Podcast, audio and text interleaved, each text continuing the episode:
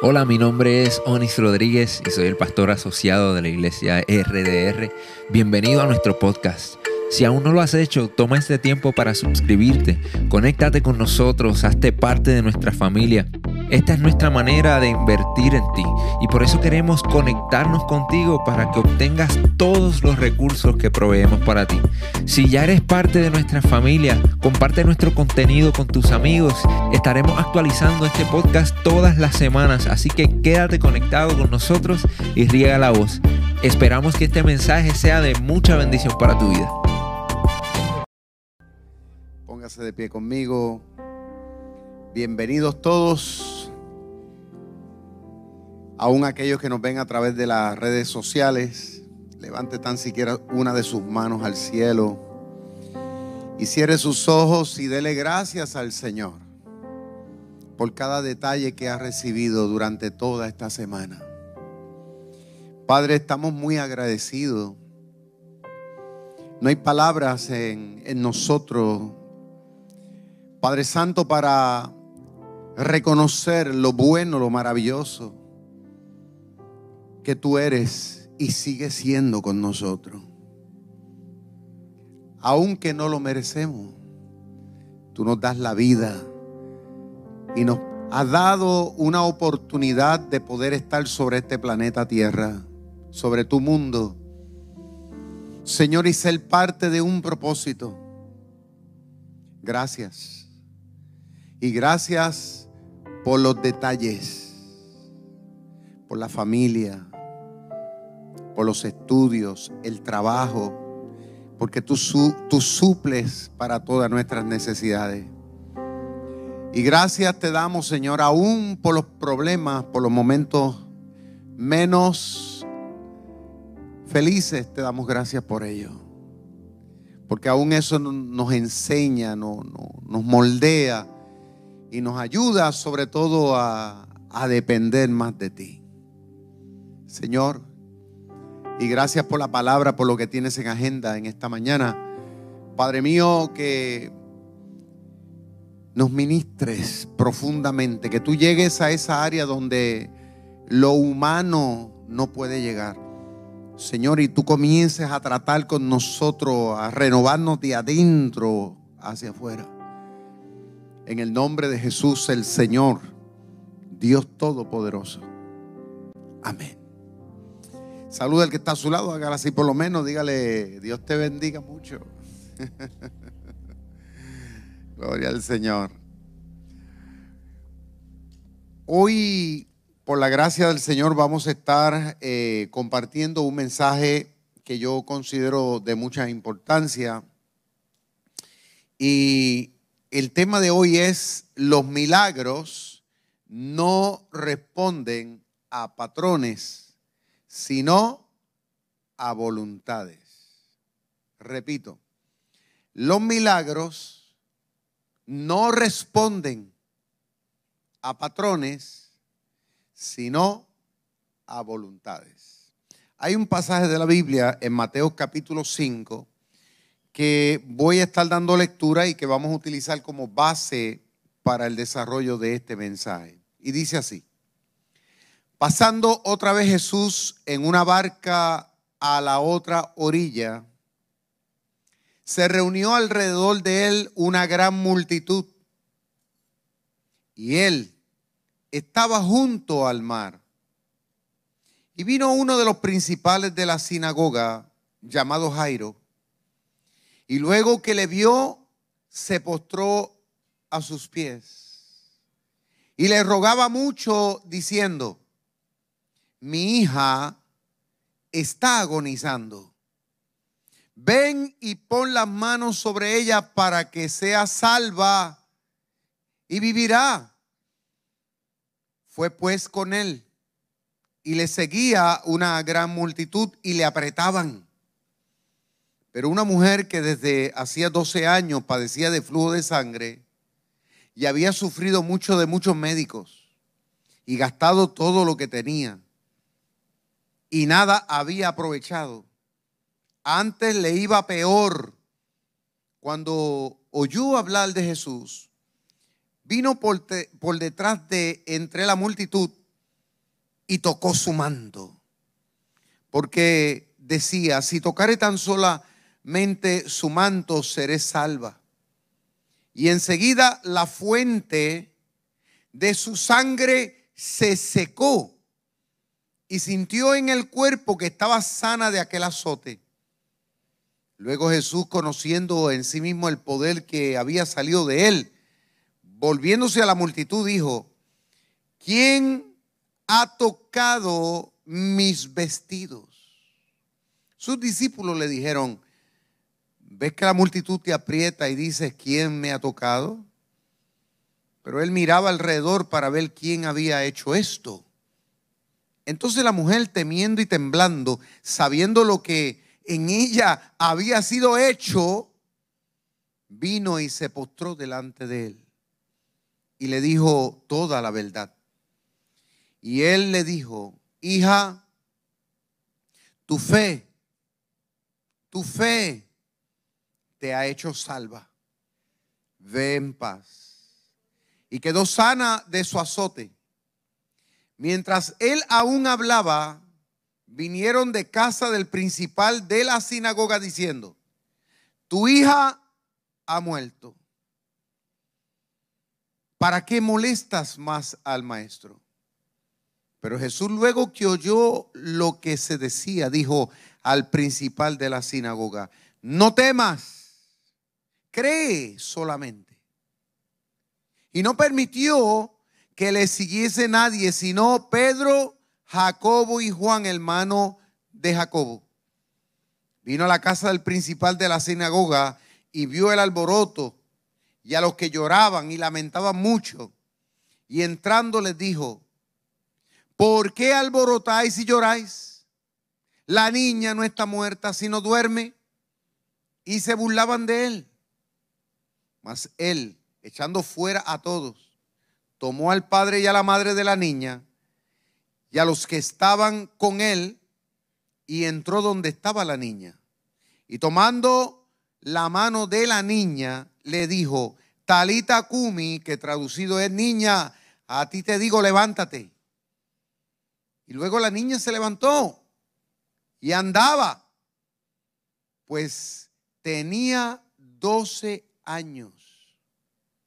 Y se espantaron grandemente. Pero él le mandó mucho que nadie lo supiese. Y dijo que se le diese de comer. ¿Cuántos alaban al Señor? Denle un aplauso a Jehová.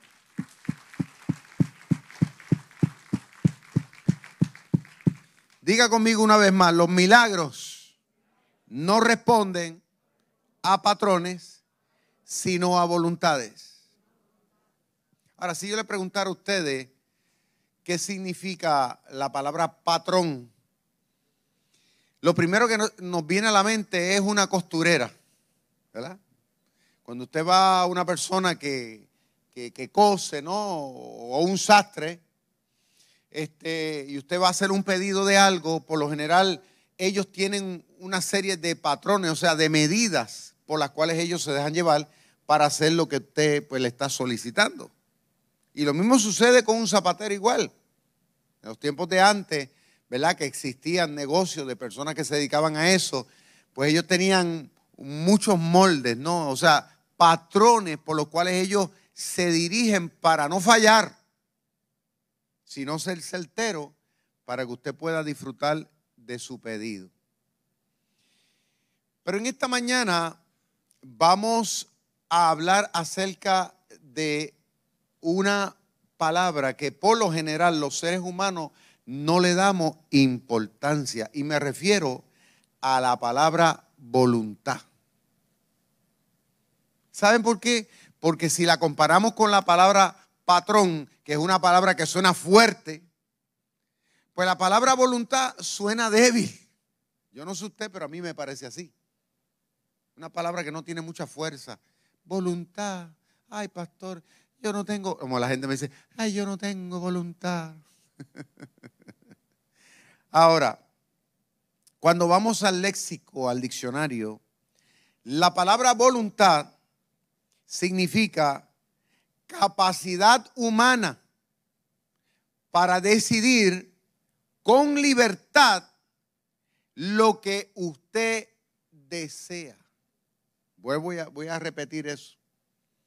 Capacidad humana para decidir con libertad, no con atadura, no con miedo, sino con seguridad, lo que usted quiere.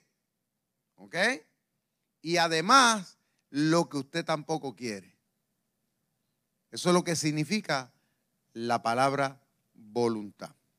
Ahora, mientras yo meditaba y pensaba en esta palabra, vino a mi mente de que si fuéramos a, a determinar un por ciento, en mi caso, ¿no? yo diría que tal vez un 98%, fíjate que le estoy dando mucho, yo diría que un 98% de la, de la población, incluyendo hasta, hasta cristianos, lamentablemente eh, esa capacidad, o sea, la voluntad, pareciera como que le fue como que negada, como que, como que alguien te la estuviera escondiendo.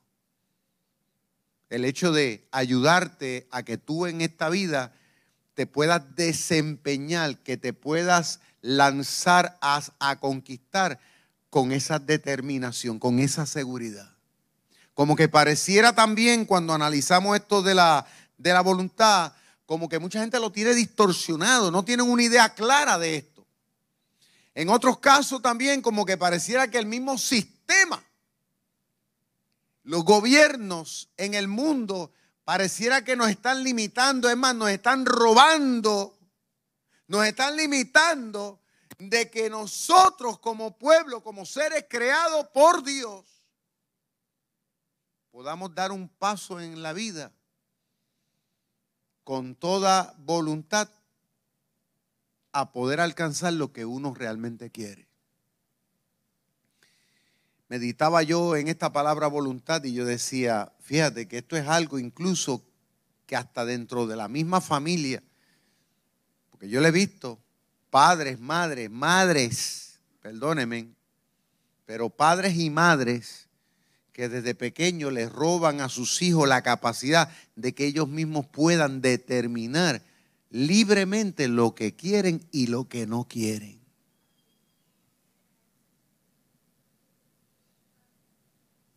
Porque desde chiquitito la mamá está, no, nene, no, esto es lo que va a hacer. Yo he conocido gente ya adulta que han venido a hablar conmigo, me dicen, pastor, a mí se me ha hecho difícil determinar con quién me voy a casar porque la madre o el padre desde chiquito estuvieron ahí ejerciendo una presión y una influencia y tratando de presentarle como un modelaje, ¿no? Eh, eh, tiene que ser así, tiene que ser asado, pero ¿qué pasa? El corazón tuyo te dice otra cosa. La voluntad tuya te dice otra cosa. Pero entonces desde el hogar, el sistema donde te estás criando, donde te estás desenvolviendo, ¿no? Te impone unas normas y te impone como que un patrón para que tú puedas ejecutar. Pero en lo más profundo de tu corazón hay como que otra cosa, como que, choca con eso que te están queriendo imponer. Y yo he conocido gente que han comenzado a estudiar en la universidad.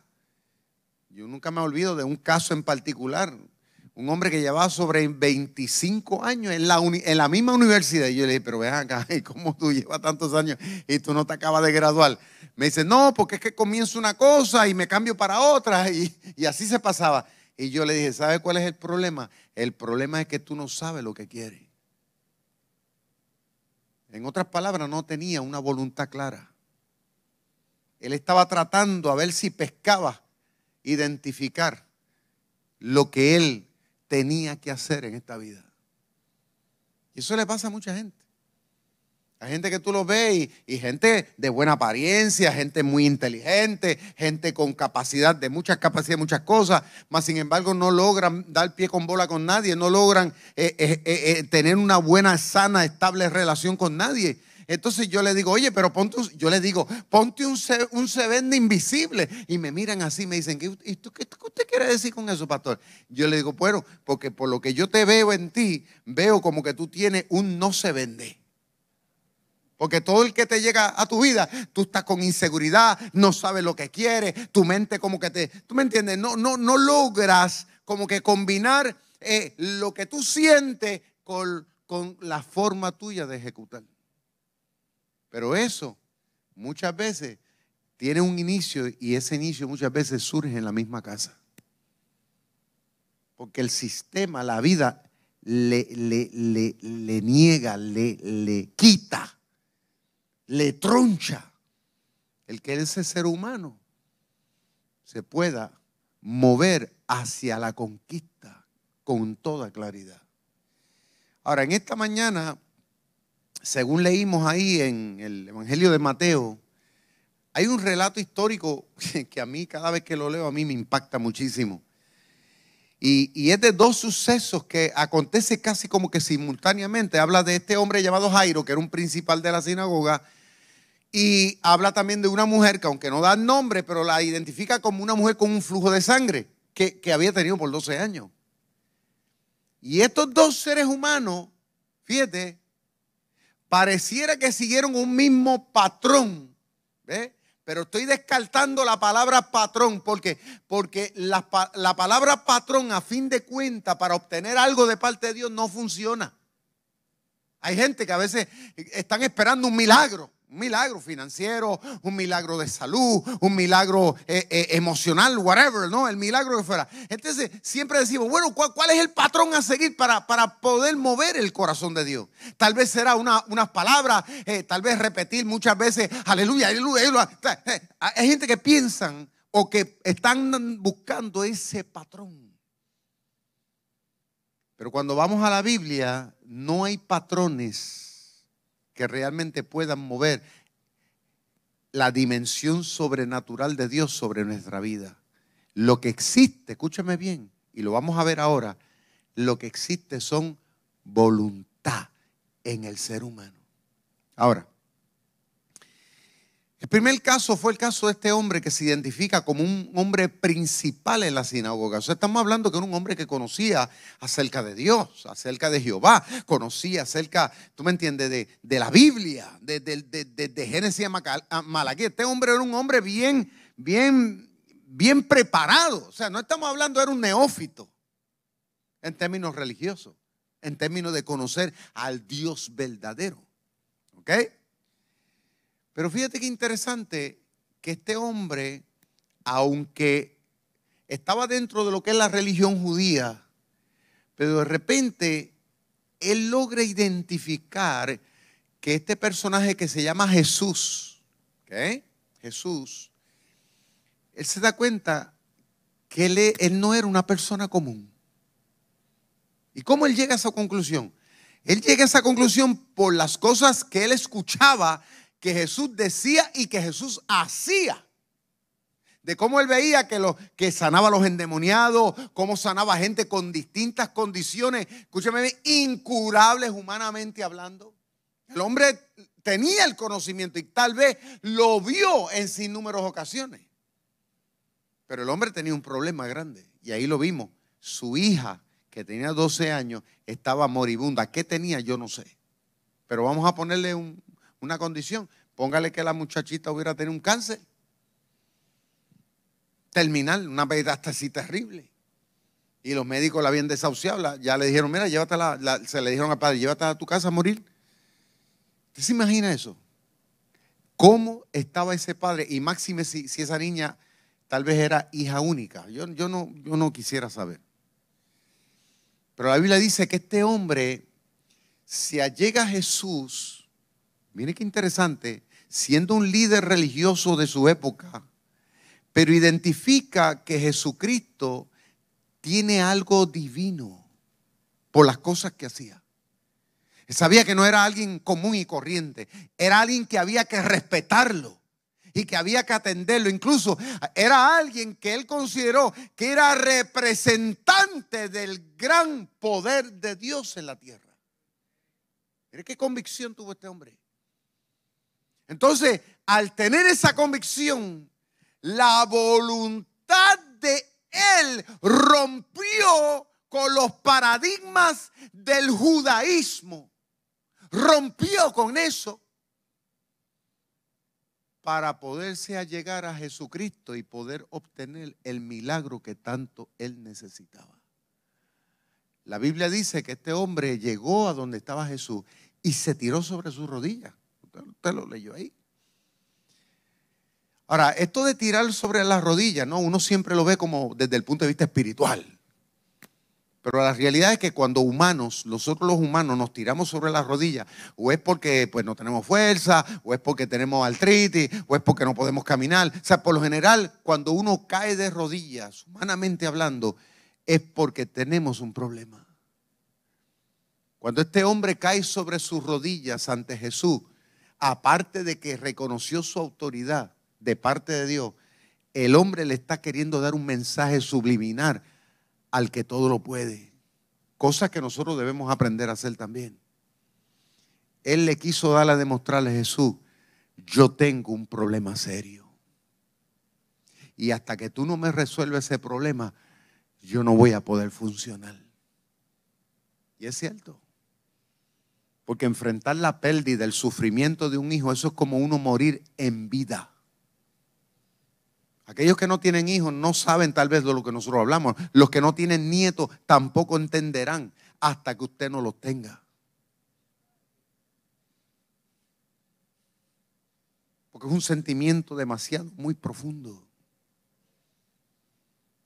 Este hombre, su voluntad fue determinante. En este caso, hacia este personaje llamado Jesús. Fíjate, tanto fue así que cuando él le habló a Jesús, mire, mire, mire la voluntad tan fuerte que él tenía. Que por encima de lo que pudieran decir y pensar el sistema, él le dice al Señor, yo sé. O sea, no tengo duda. Y no me importa lo que diga la gente.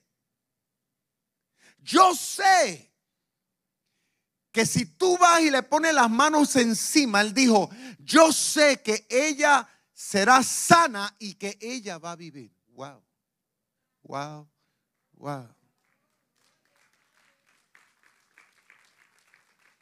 Mm.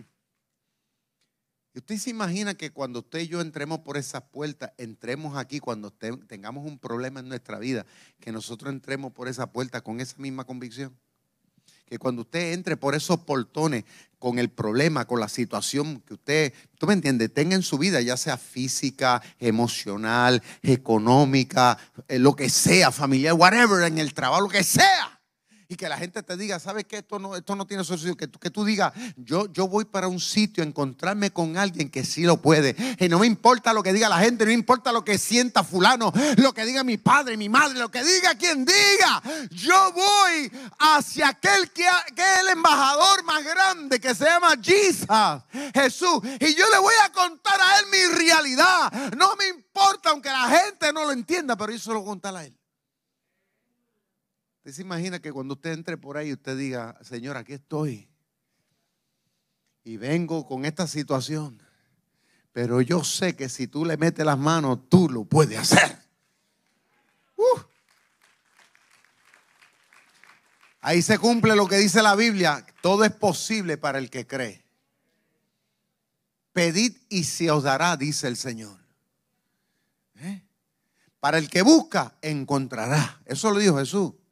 El que toca la puerta, él lo dijo, se le va a abrir la puerta, pero hay que tener la voluntad de tocar a la puerta correcta. Hay que tener la voluntad de hablarle correctamente al que todo lo puede. Tienes que tener tu voluntad cristiano. No podemos ser cristianos muy pasivos.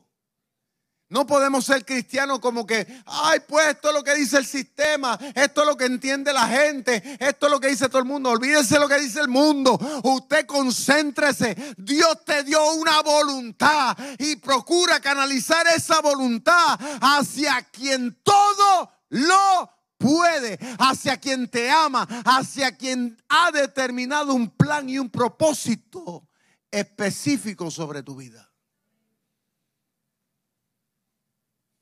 Dice la Biblia que cuando Jesús escuchó esas palabras, Jesús se sintió motivado. ¿Se dio cuenta en el relato? Jesús le dijo a él, está bien, yo voy. Eso es bien interesante y eso es bien importante.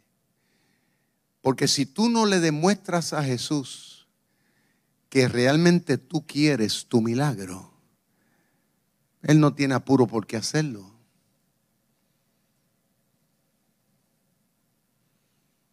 Hay gente que llegan a las iglesias sin demostrarle al Señor que verdaderamente ellos tienen interés o convicción de que las cosas se le puedan dar en su vida.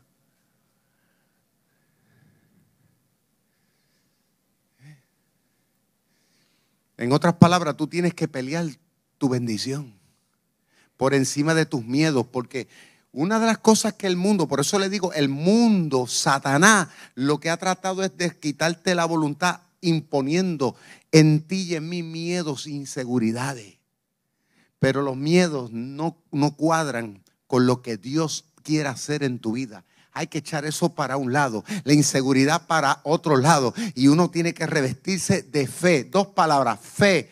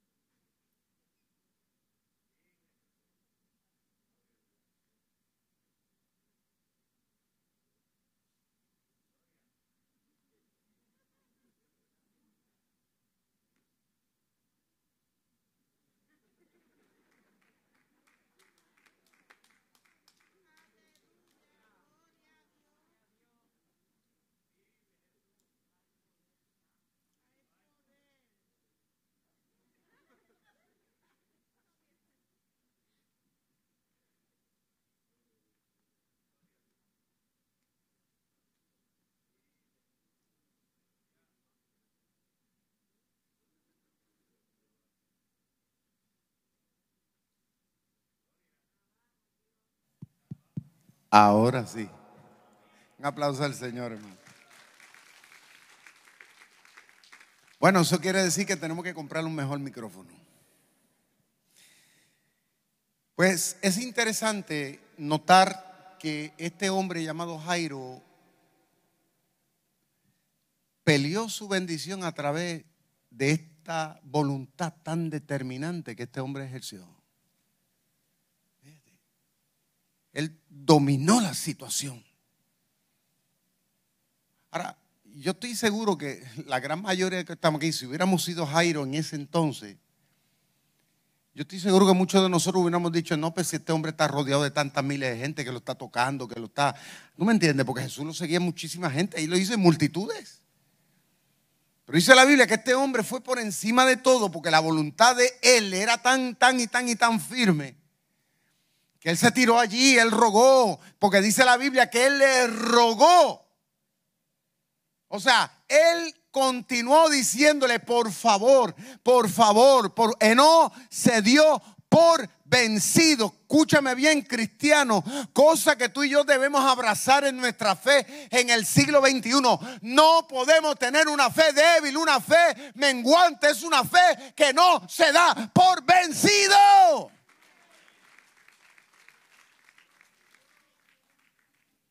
Pero mientras Jesús iba camino a la casa de Jairo, dice que una mujer, fíjate, que hacía 12 años. Es interesante este detalle. La hija de Jairo tenía 12 años. Pero esta mujer padecía de un flujo de sangre también por 12 años también. Casi el mismo tiempo en que la nena nació, aquella señora también cayó enferma. Y mientras Jesús iba, que lo apretaba la gente, dice que la gente lo apretaba, o sea, la gente quería tocarlo. Usted sabe que cuando la gente hay alguien importante, alguien que hace milagros. Fíjate que, que, cuando la gente lo tocaba a Jesús o lo quería tocar, era porque la gente quería una suerte. Alaba lo que él vive. ¿Te has visto gente que cuando tocan algo, ay, esto está bendecido? Yo me acuerdo cuando yo fui a Machu Picchu, allá en, Perú, este, allá arriba en la montaña, hay una piedra eh, donde está alineada claramente cuando sale el solsticio este eh, para el mes de junio, eh, se alinea, ¿no? Y, y, consideran que es una piedra sagrada, según la mitología ya. Y, la cantidad de gente que va allí, hermano, y usted lo ve, y, van y van y van con ese temor y esa cosa. Y lo que quieren es tocar la piedra esa. Y yo miraba a la gente. Incluso fue uno conmigo, alábalo, cristiano, que comenzó a sobar la piedra esa. Y, yo eso no lo entendí. Y decía, pero ve acá. Pero el hombre decía, no, no, no, es que esa piedra. Y entonces tú, usted notaba a la gente que cuando la tocaba, la gente como que caía en trance.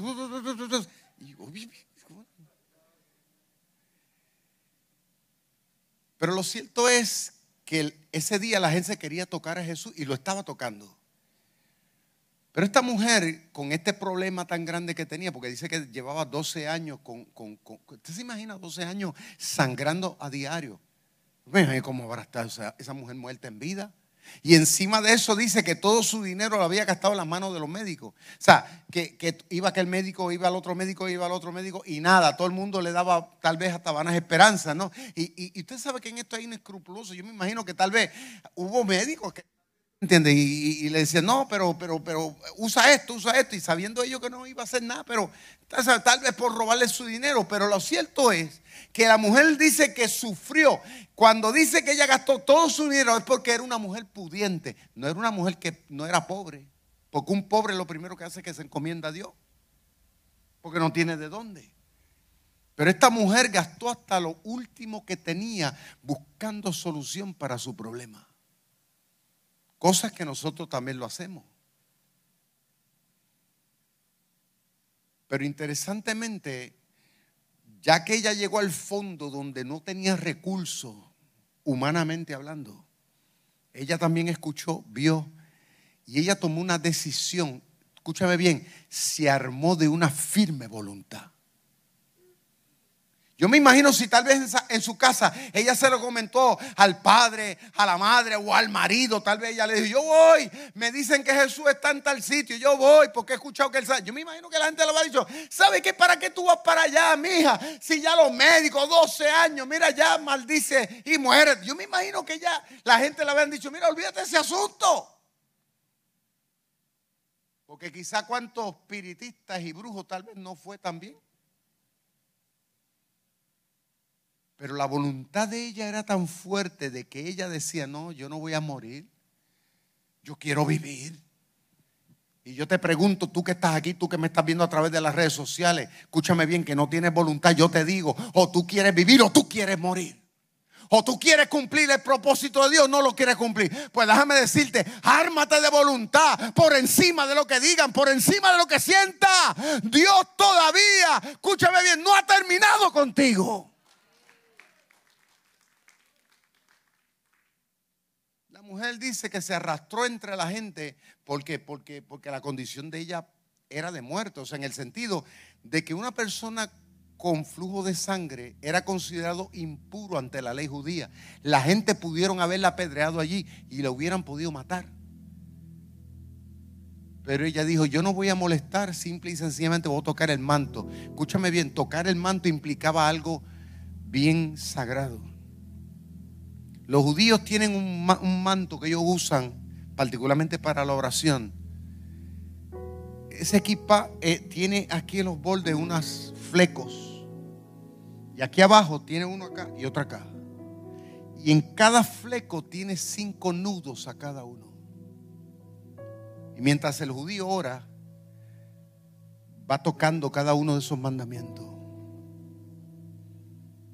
mientras va orando, lo va recitando en su mente. Siempre que ora.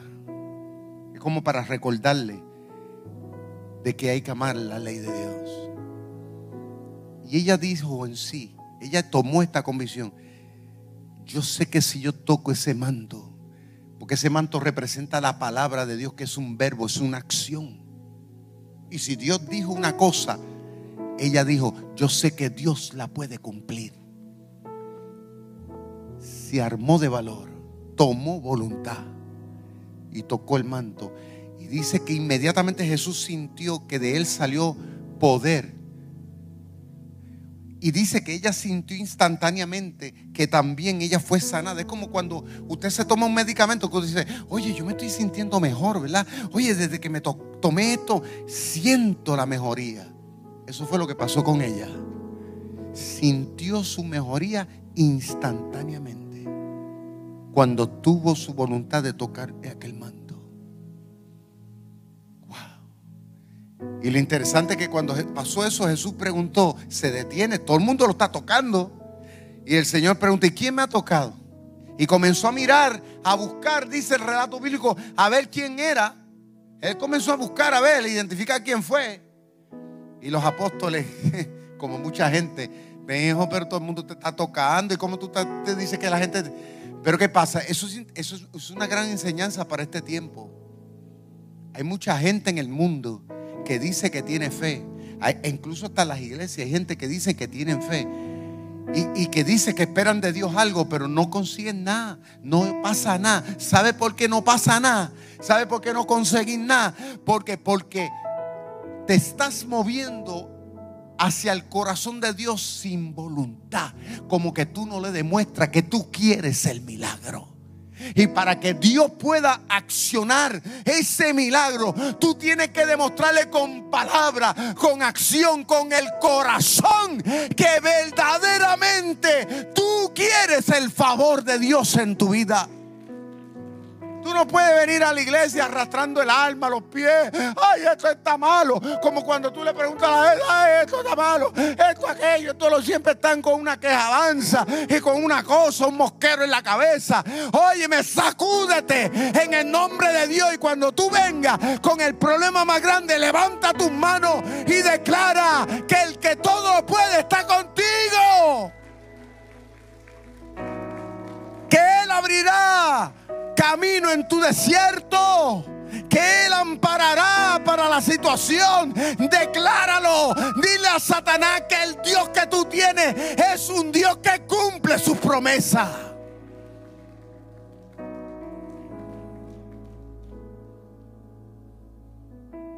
Dice la Biblia que mientras pasó eso, de casa de Jairo llegaron unos mensajeros qué crueles fueron esos mensajeros. Le dijeron al padre, le dijeron a Jairo, mira, ya tu hija murió. Oye, ¿qué clase de mensajeros fueron esos? Oye, porque no tuvieron, no tuvieron delicadeza en dar la noticia, ¿no? Se la rasparon ahí, ¡fuá! Eso es como a veces algunos médicos, ¿no? Tú estás en el hospital y el doctor te dice, mi hijo, tú, tú que tienes un cáncer, te quedan tres meses. Es más, no te dio tiempo ni, ni, de pensar. Que de repente tú dices, espérate, espérate, espérate, ¿qué, ¿qué fue lo que tú me dijiste? Hay gente que no tienen esa sensibilidad. Esos embajadores igual fueron. Mi hijo, tu hija ya murió. No molestes más al maestro. Jesús cuando escucha esas palabras, Jesús se dirige al padre, a Jairo, y le dice, Jairo, tu hija no está muerta. Oh my God.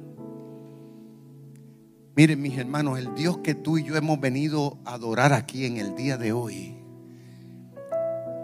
ha declarado más de ocho mil promesas que están a tu favor y al favor mío.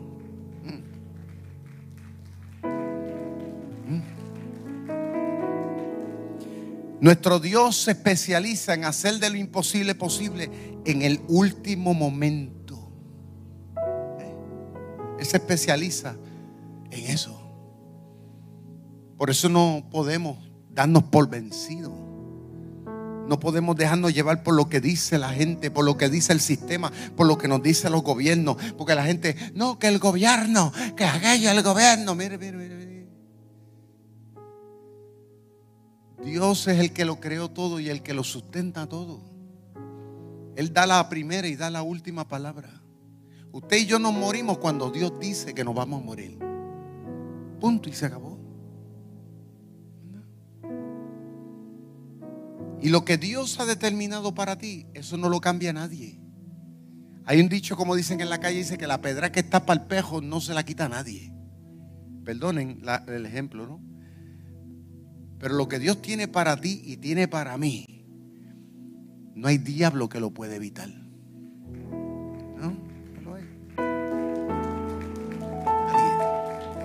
Alaba, alaba, alaba a Dios, alaba a Dios, alaba a Dios, alaba a Dios.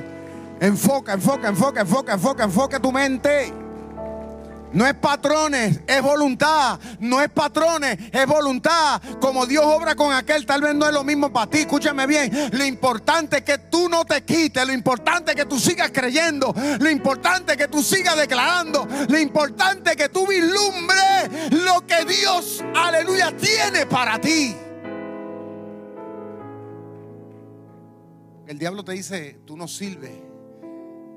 La gente te dice que te niega muchas cosas, pero el Señor te dice, tú eres mi hijo y yo estaré contigo y nunca te dejaré y nunca te desampararé.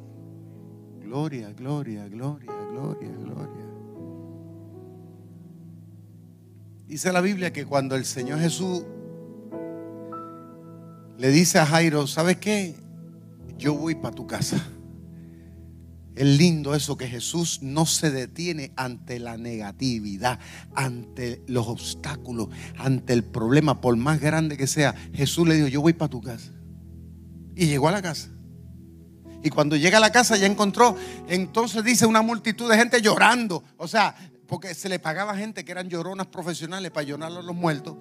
Y se encontró la gente allí llorando. Y la gente que decía, mira, te acompaño los sentimientos. Pero sí, pero después iban a Geil a hacer chiste por allá, a comer el queso y la galleta y todas esas cosas. Y Jesús sacó a todo el mundo del panorama. Dice la Biblia que no permitió que nadie entrara a la casa con él. Le dijo, no quiero a nadie aquí. ¿Sabes qué, cristiano? ¿Sabes qué? Nosotros muchas veces tenemos que sacudirnos de gente y tenemos que sacudirnos a veces de, algunos círculos donde a veces nos movemos que no abonan, que no abonan, que no te ayudan a que tú te puedas enfocar en el nombre de Dios. Lo que hace que te restan. Yo he tenido gente, hasta familia, que yo he tenido que sacudirme de ellos. Porque cuando tú llegas y, te preguntas, ¿y qué, qué vas a hacer con aquello? Ay, mi hijo, esto, aquello. Ay, ay, me. Y siempre están con una cosa y una queja avanza. Mire, el Señor reprenda al diablo. Si Dios contigo, ¿quién en contra tuya?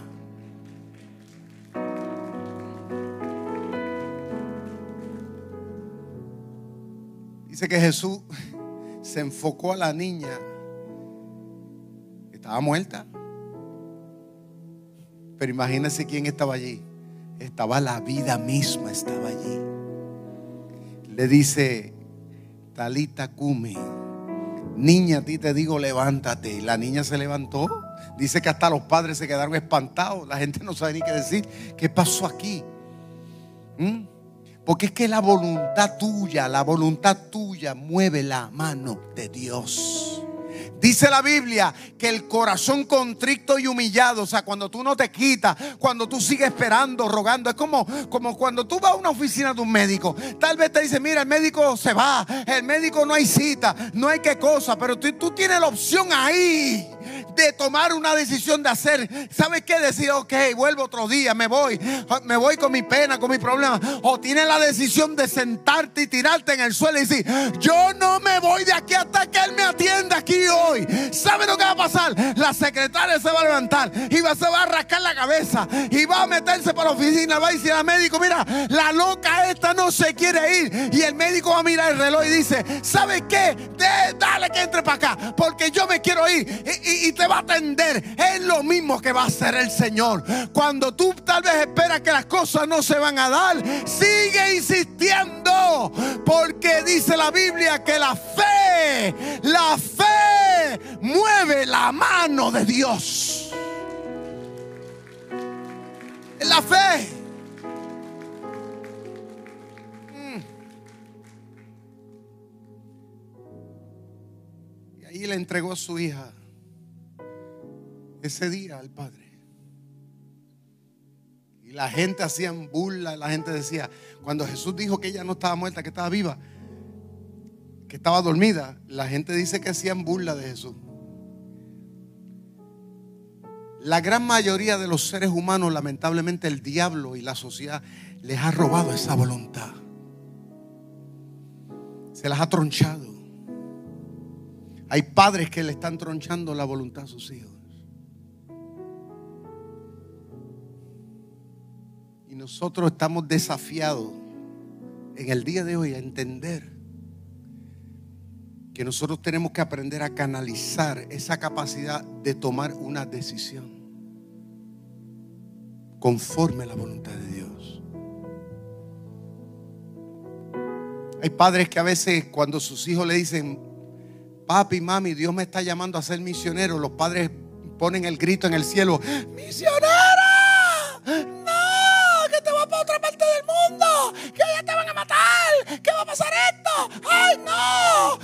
cuando tú le cuando un hijo le dice o una hija le dice, papá, yo voy a ser pastor, quiero servir a Dios, quiero ser la boca de Dios al mundo, ¿qué qué? Te va a morir de hambre.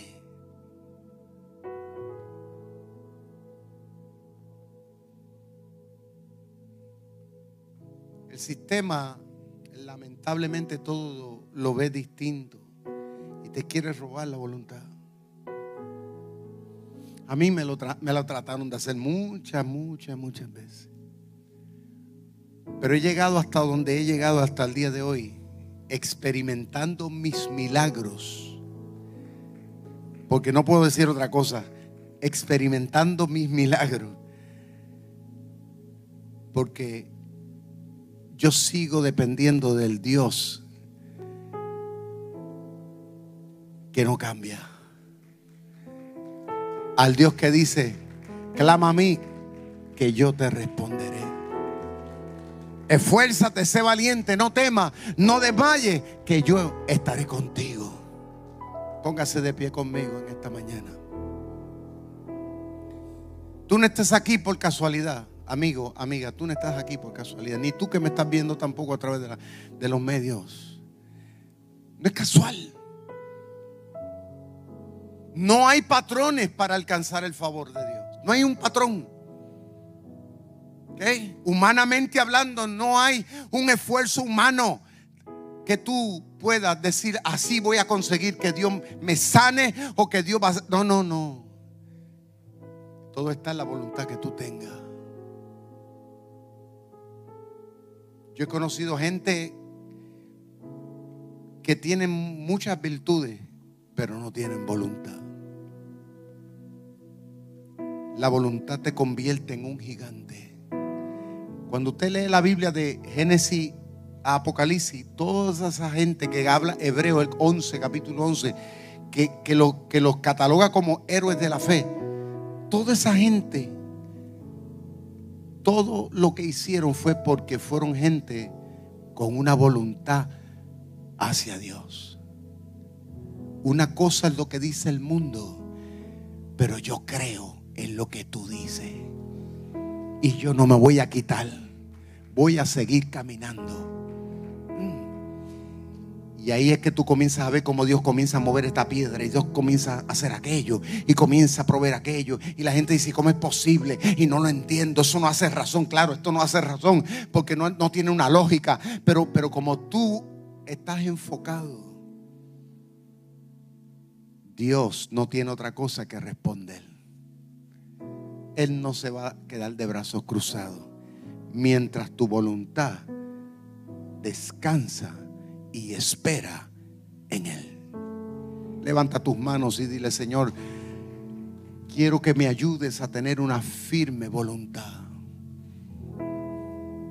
Una voluntad firme, firme, una voluntad desafiante, una voluntad que le diga al diablo, ¿sabes qué? Yo voy para adelante. Una voluntad que vaya por encima de la situación. Esa voluntad. Padre, en el nombre de Jesús, mira a mis hermanos que están aquí, mis amigos. Padre mío, todos los que estamos aquí, los que estamos a través de los medios, Señor, que, que tal vez hemos estado estancados, que tal vez no sabemos qué hacer, que tal vez estamos lamentándonos, tal vez estamos todavía vislumbrando una solución en el nombre de Jesús de Nazaret. Yo te digo, aleluya, muévete como Jairo, muévete como Jairo, declara la palabra, dile Señor, yo sé que si tú, aleluya, interviene en mi vida, yo sé que esto se va a hacer. Tienes que amarte como aquella mujer del flujo de sangre, decir, yo sé que si toco el borde de su manto, yo recibiré mi, mi milagro. No te quites, no te quites. En el nombre de Jesús recibe fuerzas nuevas, recibe nuevo ánimo. En el nombre de Jesús recibe ahora mismo una visión clara acerca de lo que Dios tiene con tu vida. Camina y no te detengas, te dice Jehová. Camina y no te detengas, porque yo estaré contigo donde quiera que tú vayas.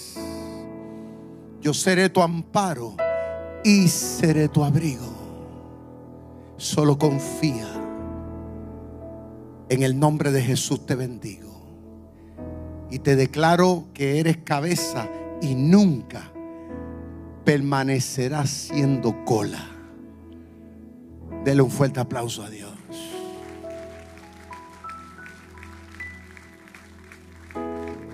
Gracias por conectarte con nosotros. Si este mensaje ha sido de bendición para tu vida, te voy a pedir tres cosas. Primero, hazte parte de nuestra familia. Suscríbete a nuestro podcast y conéctate todas las semanas con nuestro contenido. Número dos, comparte nuestro contenido con tus amigos. Y número tres, considera la posibilidad de asociarte con nosotros. Si Dios ha impactado tu vida a través de este ministerio, ayúdanos con tus donaciones a continuar bendiciendo a mucha gente. Lo puedes hacer yendo a iglesiardr.com diagonal donaciones.